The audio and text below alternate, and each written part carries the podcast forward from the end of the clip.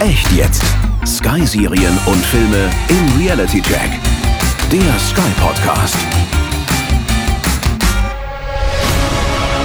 My father was taken from us on the streets of London. And now London will deliver to us those that took him. We are making enemies out of business partners. We've got to find a peaceful solution to this. I'm not interested in peace.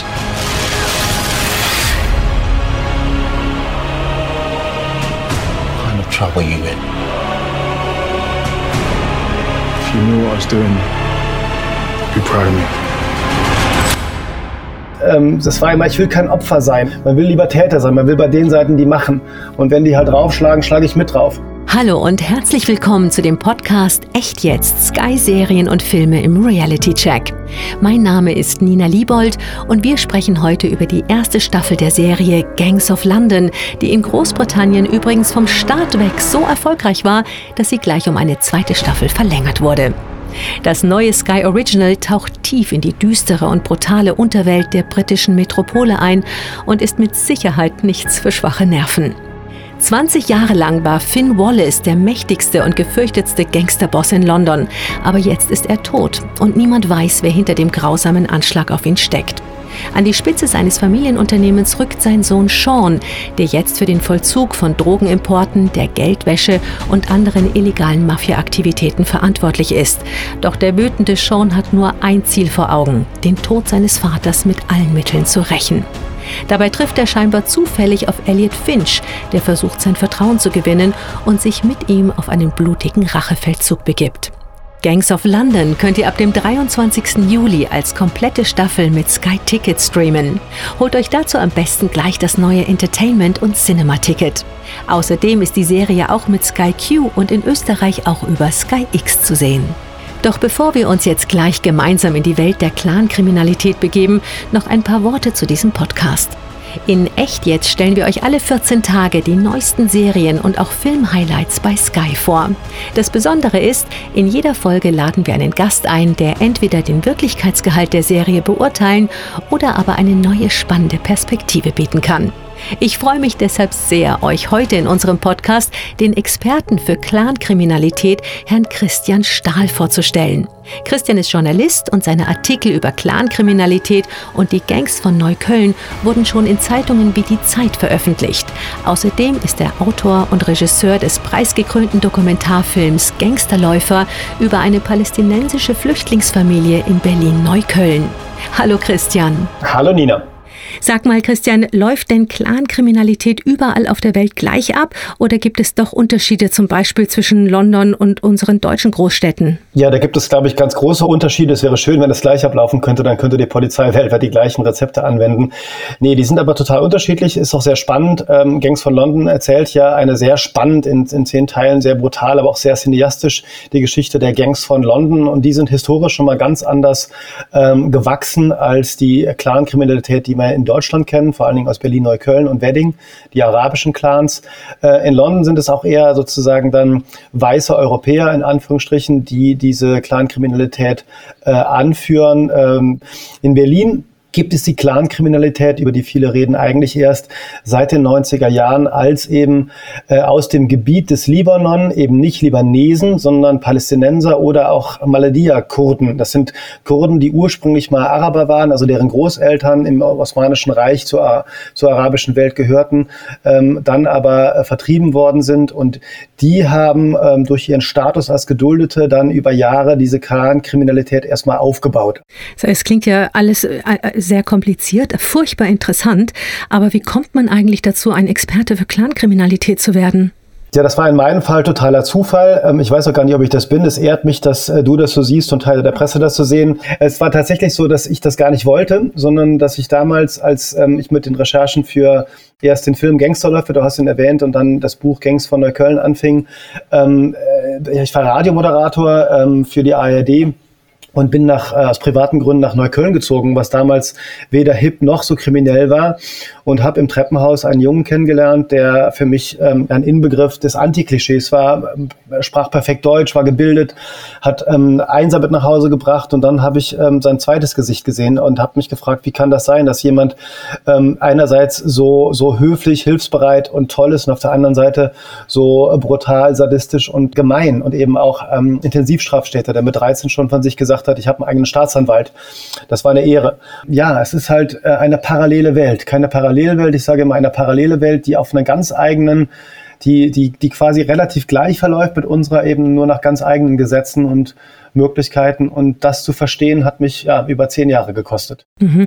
Und man merkt auch während deiner Dokumentation, wie nah du den Menschen und an dieser gefährlichen Welt dran bist. Hast du da nicht manchmal auch Angst um dein eigenes Leben?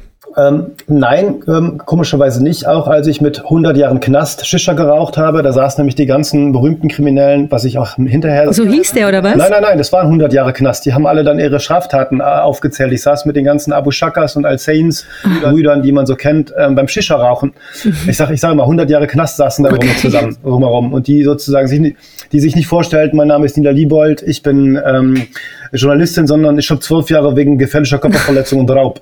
Also da saßen 100 Jahre beim Shisha okay. Das sind alle einzeln, zwar super muskulöse, also da waren die, die alle, Momo Abushaka, alle saßen da.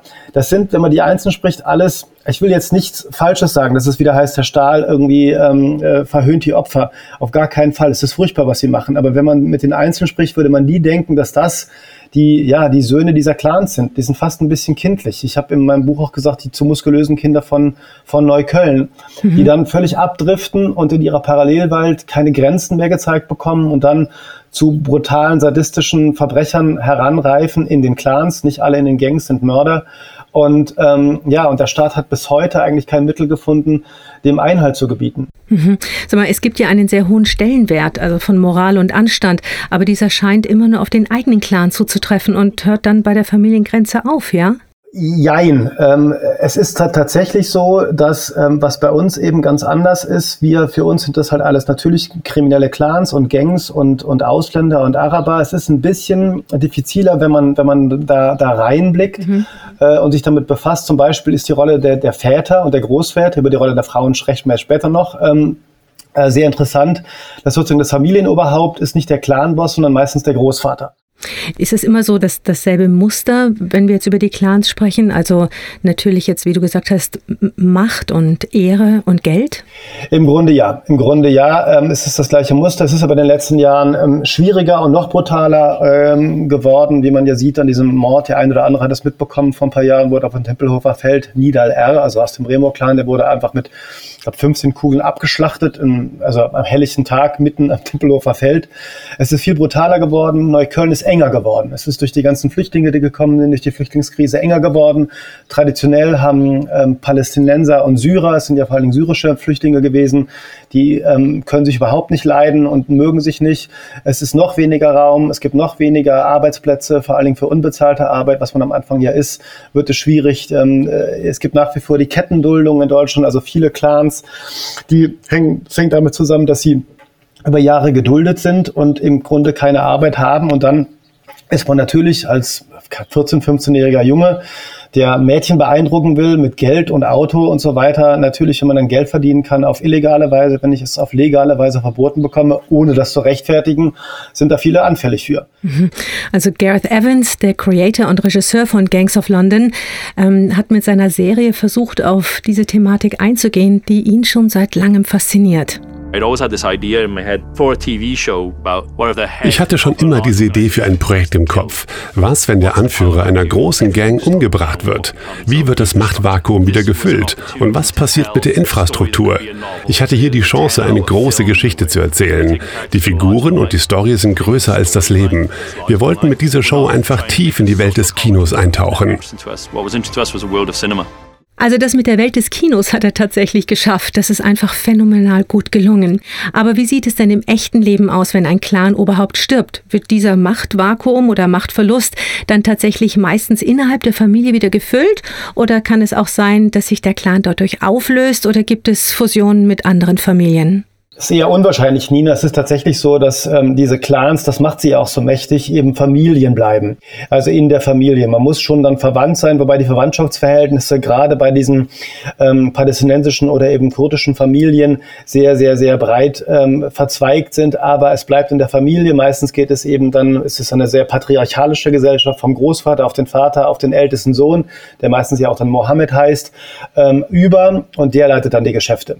Ähm, es gibt Beispiele aus Neukölln, Köln von Gangsterhochzeiten und das wird dann interessant, wo die Clans, die eigentlich verfeindet sind, dann eben doch zusammenkommen.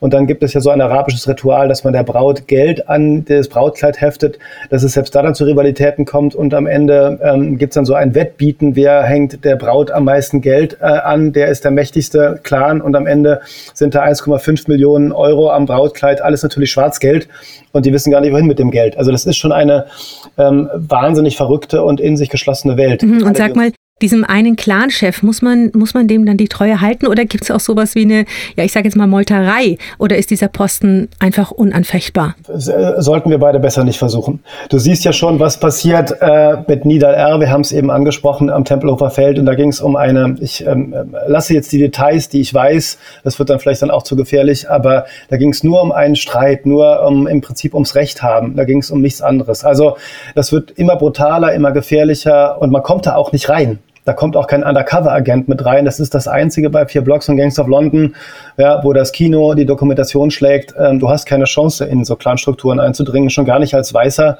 oder äh, nicht Familienmitglied. Das passiert nicht. Und das sagen auch alle Polizisten, mit denen ich gesprochen habe in Berlin.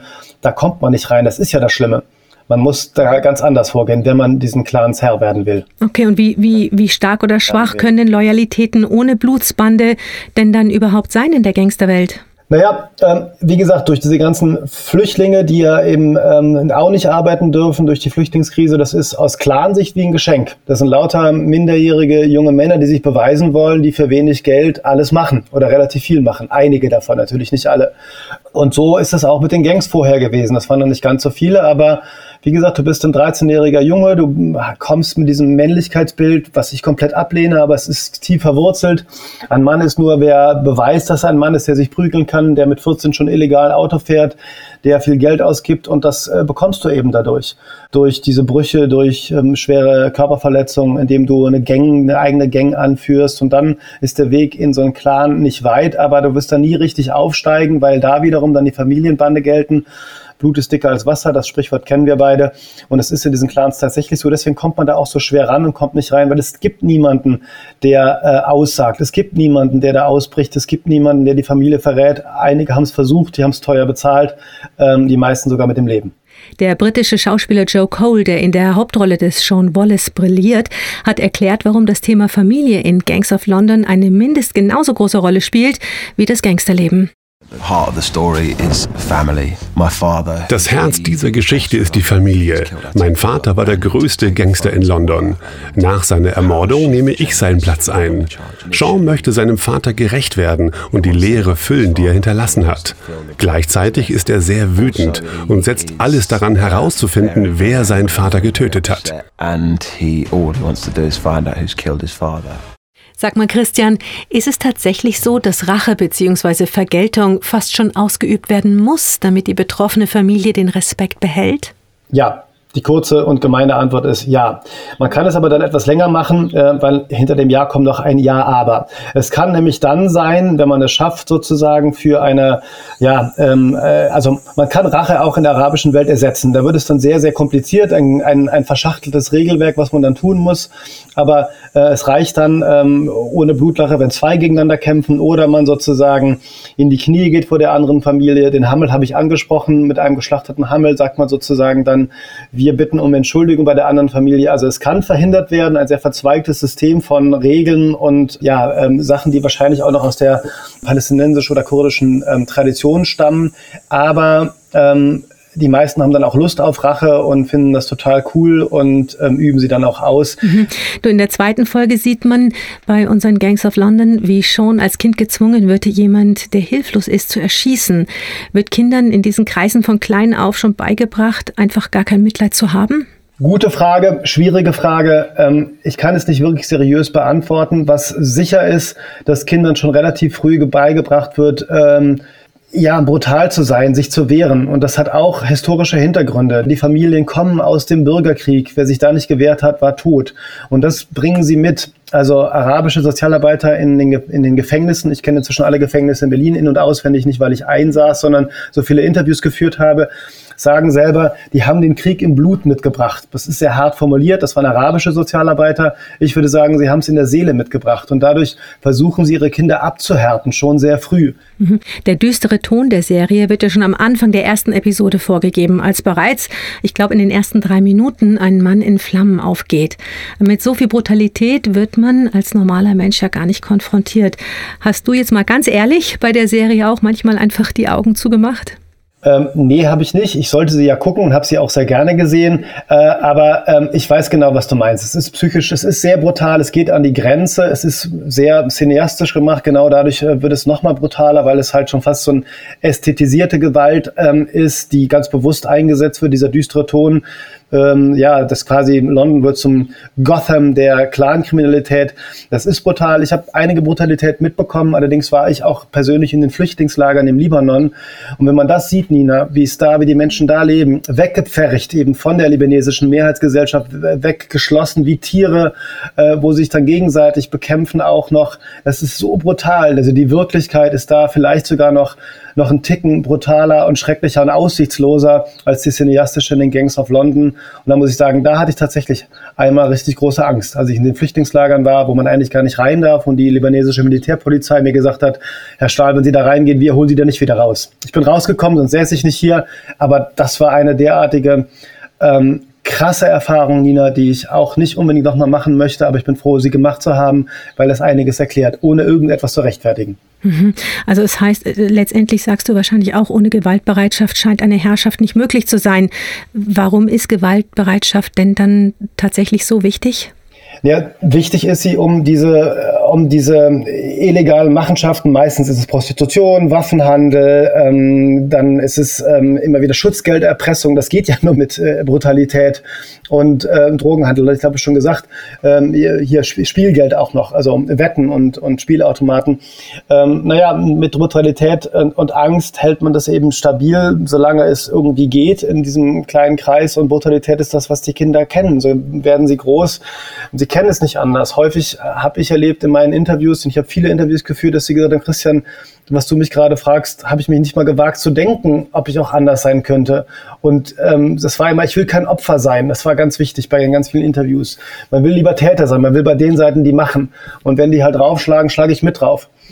Christian, in der Serie werden wir ja Zeuge wie ein Undercover-Agent und wir haben ja vorher schon über Undercover-Agenten gesprochen, wo du gesagt hast, das ist ja eigentlich gar nicht möglich, sich aber in den Clan einschleust. Also wie gefährlich ist dieser Job im echten Leben? Ich meine, es gibt ja doch tatsächlich Undercover-Agenten, die, ähm, die sich das Vertrauen ähm, dieser Familie erschleichen, richtig? Nee, nicht wirklich richtig. Also nicht, dass ich wüsste. Und ich habe mit vielen Polizisten, auch dem Chef der Polizei in Neukölln geredet. Das ist eben wahnsinnig schwierig bis unmöglich. Du kommst da nicht wirklich rein. Du kommst da nicht rein und niemand steigt aus. Das heißt, das ist das Riesenproblem. Diese Undercover-Agenten, die gibt's bei äh, den alten und neuen Nazis, die gibt's bei anderen ähm, Extremisten, aber ähm, eigentlich nicht in den Clans, weil eben die Familienstrukturen so eng sind und die Bande und man da nicht reinkommt. Und wenn, ist man rein, relativ schnell tot. Mhm. Kann es denn auch sein, dass ein Undercover-Agent mit den besten Absichten reinkommt und tatsächlich umgedreht wird und dass die Grenzen zwischen der Realität ähm, dann tatsächlich verschwimmen und er gar nicht mehr zurückgeht? Nina wäre ein toller Plot für eine neue Serie, die wir beide schreiben. Aber soweit kommst du eigentlich wirklich gar nicht in die Clans rein, soweit ich weiß. Vielleicht gibt es einen oder eine und dann ähm, straft mich die Wirklichkeit Lügen. Aber alles, was ich weiß und recherchiert habe bei der Polizei ähm, mit eben ähm, den Gangs von Neukölln und einigen Clanmitgliedern, ist das nicht möglich, weil eben in den engeren Kreis äh, kommst du eben nur, wenn du Familienmitglied bist. Das schaffst du nicht von außen. Mhm. Sag mal, wie soll man denn als normaler Bürger reagieren, wenn man auf der Straße oder als Nachbar von illegalen Clan-Aktivitäten was mitbekommt? Ich, eigentlich hält man doch lieber seinen Mund aus Angst vor Vergeltung, oder? Die, die, ehrliche Antwort ist ja. Am besten, also natürlich nicht, wenn man auf der Straße mitbekommt, wie ähm, eine Frau geschlagen wird oder ein Kind geschlagen wird, dann muss man immer was tun, da geht Zivilcourage vor ähm, oder man Raub mitbekommt. Das ist auch, das ist auch in Ordnung.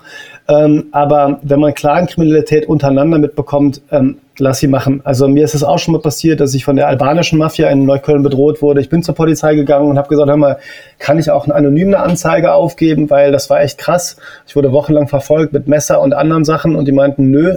Und in dem Moment, wo du jemanden anzeigst, Nina, bekommt der auch deine Adresse mit und dann gnade dir Gott ähm, oder wer auch immer, an wie wir da glauben, der, der, Gott der, der Gott der Clans. Ähm, und das geht nicht. Und dann haben sie mir gesagt, dann ziehen sie doch weg aus Neukölln wie jeder anständige Bürger. Das war die Antwort. Also da lässt man besser die Finger von, keine Anzeige. Man kann natürlich, ähm, klar, auch bei der Polizei in Neukölln anrufen oder so, wenn man das mit, was mitbekommt, aber die wissen das meistens. Aber das einzig Gute ist, man bekommt meistens als Normalbürgerinnen und Bürger nicht so richtig viel davon mit. Die brutale Kleinkriminalität, wenn du jetzt nicht gerade ein, ein Wettbüro eröffnest auf der Sonnenallee, ähm, dann ähm, bist du da Gott sei Dank einigermaßen geschützt, Nina. Habe ich gute. tatsächlich nicht vor, Christian. Du, ein anderes Thema, was ich total wichtig war, was traditionell stehen bei Gangsterfilmen oder Serien immer die Männer im Vordergrund. Die Macher von Gangs of London setzen aber auch besonders auf starke und unabhängige Frauen. Und eine davon ist Marion Wallace, die von Hollywood-Star Michelle Fairley gespielt wird. Im Interview hat Michelle erklärt, warum ihre Figur locker mit den Männern mithalten kann. Finn Wallace is the Wallace Foundation. And Marion is his wife. Finn Wallace war das Fundament der Wallace Foundation. Ich spiele seine Frau Marion. Als die beiden geheiratet und Kinder bekommen haben, wurde Marion langsam aus dem Familiengeschäft verdrängt. Das ärgert sie bis heute. Als ihr Mann ermordet wird, holt sie sich ihren Platz im Geschäft zurück. Sie sieht das als ihre einzige Chance, um ihre Familie zu schützen. Marion ist sehr clever, erfahren und denkt strategisch. Sie ist eine intelligente Frau mit Durchhaltevermögen und sie hat, was man braucht, braucht, um in dieser Welt zu überleben. She has perseverance and she also has the gut to survive. Christian, über die Frauen in dieser kriminellen Welt erfährt man im echten Leben ja eher wenig bis gar nichts. Wieso ist das so, meinst du? Ähm, die Frau hat mehr Macht, als man denkt, aber eben auf eine Art, die wir beide im, mit unserem mitteleuropäischen oder transatlantischen äh, europäischen Verständnis nicht gut fänden. Ähm, sie regiert von innen still und leise und ähm, sagt nach außen macht nichts. Macht das eher subtil, oder? Macht das total subtil. Also sehr interessant war Gangsterläufer, mein Film. Da ähm, taucht die Mutter immer auf und sagt nichts und sozusagen Menschen, die mit dem kulturellen Islam kein, nichts zu tun haben und es nicht verstehen, kritisieren, was ich auch verstehe, ähm, den Film immer, weil die Frauen nicht vorkommen und ähm, auch vor allen Dingen Frauen, die den äh, Kulturislam kennen, sagen, wieso, die ist doch im Mittelpunkt, die Frau. Also die lesen das ganz anders, weil sie sehen, auch wenn sie nichts sagt, regiert sie eigentlich. Ja, aber eben im Stillen, dieses stille Zentrum ähm, der Familie sind häufig die Frauen und meistens sind es dann auch in der Wirklichkeit, wenn sie dann mal irgendwann heiraten, dann die Gangster von Neukölln oder anderswo, dass sie dann erst zur Ruhe kommen, weil die Frau sagt, das hörst du aber auf mit dem Quatsch. Sag mal, eine ganz andere Frage. Ist denn das ganze Geld und die Macht es wert, ein illegales Leben voller Brutalität zu führen, wenn man eben nicht anders kann und dabei nie zu wissen, wie man in die Hände der Polizei gerät oder vielleicht sogar noch schlimmer in die eines feindlichen Clans? Ist es denn nicht andauernd die ganze Zeit gefährlich? Natürlich ist es gefährlich, aber weißt du, was noch viel gefährlicher ist? Und wie gesagt, es geht nicht darum, das zu rechtfertigen. Es ist so, wenn du nach drei Jahren Knast wieder rauskommst und aussteigen willst, die halten dich für bescheuert auf der Straße die halten dich für total bekloppt. Ja, Nina hat sie nicht mehr alle. Die war doch jetzt drei Jahre im Knast. Ja, die ist doch jetzt geeignet ähm, für die ganz großen Straftaten. Und wenn du dann sagst, ich will nicht und weiter geduldet bist und keine Chance hast, in der legalen Welt Karriere zu machen, dann rutschst du nicht automatisch, aber sehr wahrscheinlich wieder ab in die illegale Welt. Das heißt, da rauszukommen, es ist verdammt schwer. Und auch nochmal, ich rechtfertige das mit keinem Wort, sondern es geht darum, dass wir als Gesellschaft, was wir beide gerade machen, da viel tiefer reingucken müssten und diese gefährlichen und mit nicht zu rechtfertigen Gang- und Clanstrukturen endgültig zu zerschlagen. Weil es ja auch wieder die nächste Generation ähm, äh, verlorener Kinder heranzieht, die dann wieder keine Chance haben, rauszukommen. Und ich will das nicht. Ich will das nicht in Neukölln, ich will das nicht in London, ich will das nirgendwo, dass einer von uns Angst haben muss, auf die Straße zu gehen. Das ist der Fall. In Berlin, Neukölln auf jeden Fall. Und das zu ändern, ist aber ein langer Weg. Was glaubst du denn, ähm, warum ist es für uns normale Menschen so spannend, eine zum Großteil grausame und brutale Gangsterserie wie Gangs of London anzuschauen? Wie erklärst du dir da den großen Erfolg der Serie? Ja, du kennst ja vielleicht den Spruch ähm, von Friedrich Nietzsche, Etze Homo, ähm, so ist er der Mensch. Und ich habe das mal weitergemacht, Etze Homo criminalis. Also so ist der Mensch, er ist kriminell. Äh, wenn nicht in Wirklichkeit, dann doch zumindest heimlich in Gedanken.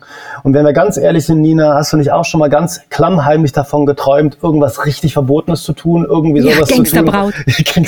ja, oder auch Gangsterbossbraut. Ja, irgendwas richtig Fieses zu tun, sowas, was, was, wo alle Angst von dir haben. Und ich glaube, das ist das, warum wir das so gerne gucken. Und wiederum, das Verrückte ist, Nina, wo wir gerade darüber reden, ein kurzer Satz.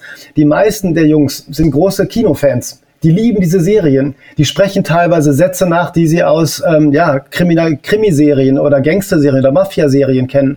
Also die leben quasi das vor, was Hollywood quasi cineastisch vorgemacht hat, ähm, spielen die Kinder von Neukölln, die zu muskulosen Kinder, die spielen Hollywood nach, weil sie es so geil finden, weil sie auch so sein wollen wie Al Capone oder äh, Joe Cole oder wer auch immer das dann sein wird.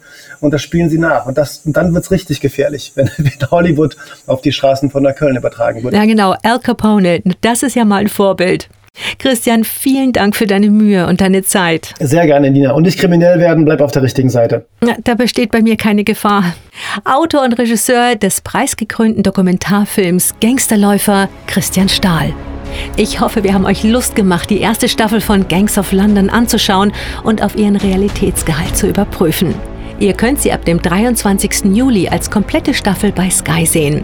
Entweder mit Sky Q, in Österreich auch mit Sky X oder ganz easy mit Sky Ticket. Und mein ganz persönlicher Tipp, holt euch dazu am besten gleich das brandneue Entertainment und Cinema Ticket.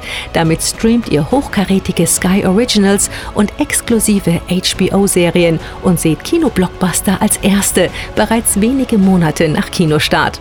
Die Auswahl ist riesig. Mit dem neuen Sky Ticket seht ihr exklusive neue Serien wie Perry Mason, Penny Dreadful, City of Angels und Rick und Morty, aber auch Highlights wie Westworld und Game of Thrones und brandaktuelle Blockbuster wie Joker, Der Fall Colini und Zombieland doppelt hält besser. Jetzt aber vielen Dank an alle, die uns zugehört haben und die gemeinsam mit uns einen Blick nicht nur hinter die Kulissen geworfen haben, sondern auch einen Reality-Check in die Gegenwart gemacht haben. Wenn ihr mehr über Serien und Filme erfahren wollt, schaut einfach jederzeit im Web auf www.sky.de oder www.sky.at vorbei. Ich bin schon gespannt auf den nächsten Reality-Check der Sky-Serien und Filme und freue mich, wenn ihr wieder mit dabei seid. Viel Spaß, eure Nina Liebold. Der Sky Podcast Echt jetzt. Sky Serien und Filme im Reality Check.